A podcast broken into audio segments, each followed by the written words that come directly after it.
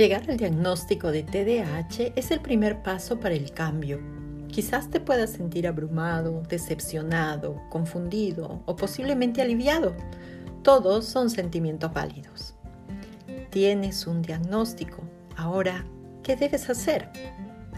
Hola, mi nombre es Malena Guamán, una mamá real que como tú buscó ayuda en su momento y que ahora está aquí contigo compartiendo información y recomendaciones prácticas para convertirte en una mamá o papá efectivo a la hora de educar a un niño con trastorno de déficit de atención con hiperactividad. Recuerda, los niños aprenden de lo que ven en lugar de lo que escuchan. Es hora de que te pongas en acción. Hay dos razones por las que un diagnóstico es útil. En primer lugar, un diagnóstico puede ayudarte a comprender mejor la naturaleza de las dificultades de tu hijo y de esta manera buscar las estrategias más efectivas basadas en la investigación para poder ayudarlo a desarrollar todo su potencial. En segundo lugar, un diagnóstico puede abrir puertas a intervenciones, apoyos y servicios que de otro modo no estarían disponibles para tu hijo. Y con esto nos referimos a la ley número 3956 que es la Ley de Protección de las Personas con Trastorno de Déficit de Atención e Hiperactividad, promulgada recientemente en el Perú. Esta ley establece disposiciones para sensibilizar a la sociedad y atender a las personas con este trastorno. Busca impulsar los servicios de detección y diagnóstico precoz, atención y tratamientos, así como brindar orientación sobre el TDAH a las familias y promover la inclusión social y educativa. Los chicos con TDAH ahora están protegidos en nuestro país. Luego del diagnóstico, los médicos y especialistas recomiendan un tratamiento. Cuando esto sucede, ¿qué preguntas deberías hacer? Primero, pregunta, ¿cuáles son los objetivos de este tratamiento con mi hijo? Los especialistas deben explicarte cómo el tratamiento beneficiará a tu niño y cuáles son los cambios que puedes ver en su comportamiento. Otra pregunta que deberías hacer es ¿qué evidencia existe acerca de la efectividad de este tratamiento? Podrías solicitar algunas investigaciones o literatura donde puedas informarte más sobre el tratamiento que te propone. También es importante que indagues sobre cómo supervisarás y medirás la efectividad del tratamiento en tu hijo.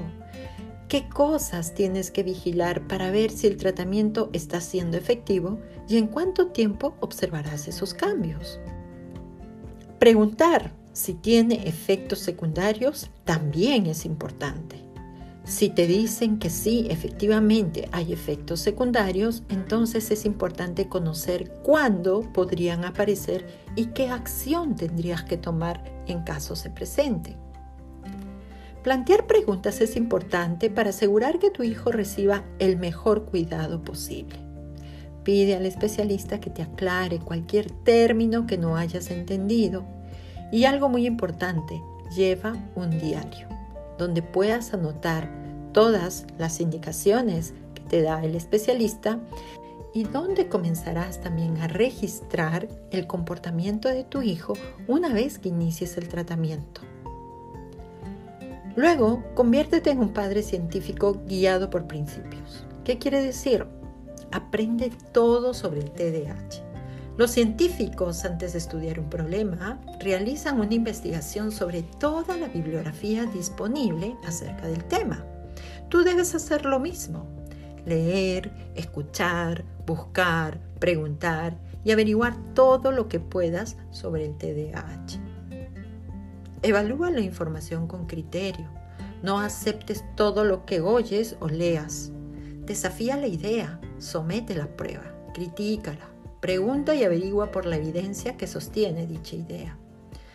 Hoy en día con Internet tenemos acceso a mucha información y encontraremos un listado de cientos de webs, muchas de ellas con orientación comercial.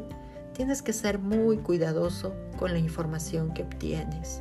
Los mejores sitios donde puedes obtener información útil son los creados por profesionales o por organizaciones sin ánimo de lucro. ¿Qué información debes validar? Para tener una fuente de información fiable y actualizada, esta debe reunir algunos criterios. Por ejemplo, la información debe proporcionarte cifras, números, hechos y nombres. Debe citar las fuentes bibliográficas. Los datos sobre los mejores tratamientos los puedes encontrar en las guías de práctica clínica que son publicadas por asociaciones de renombre como por ejemplo la Asociación Americana de Psiquiatría o por los ministerios de salud. El modo más fiable de examinar los efectos de un tratamiento, ya sea la medicación, la psicoterapia o cualquier otro tratamiento, es a través de ensayos clínicos experimentales. Son este tipo de investigaciones que deberías buscar y leer, sobre todo cuando se trata de tratamientos. Es importante leer sobre aquellos que son científicamente probados. El siguiente paso es la experimentación. Prueba con aquello que crees puede ayudar y luego haz una evaluación para ver si funciona o no. Cuando un experimento falla, no te desanimes. Utiliza una forma diferente para solucionar el problema. Finalmente, entrénate en el manejo de la conducta. Los niños con TDAH tienen un impacto significativo en la vida familiar, con los padres y los hermanos. Existe mayor estrés en la crianza y los estilos suelen ser inconsistentes, de sobrereactividad y muchas veces permisivos. El entrenamiento en el manejo de la conducta es una intervención eficaz para prevenir los trastornos de conducta que son comorbilidades frecuentes en el TDAH. Entrénate con programas validados científicamente como Triple P, programa de parentalidad positiva, que ha demostrado ser eficaz entrenando padres de niños con TDAH. Contáctame para más información acerca del programa. Bueno, hasta aquí lo que tenía preparado para compartirte en este episodio. Espero que la información brindada te sirva para ponerte en acción y convertirte en ese papá o mamá que tu hijo necesita para llegar al éxito. Gracias por acompañarme. Si te ha gustado el episodio de hoy, compártelo o comenta. Así podremos llegar a más familias como la tuya. Te esperamos en el próximo episodio. Hasta entonces.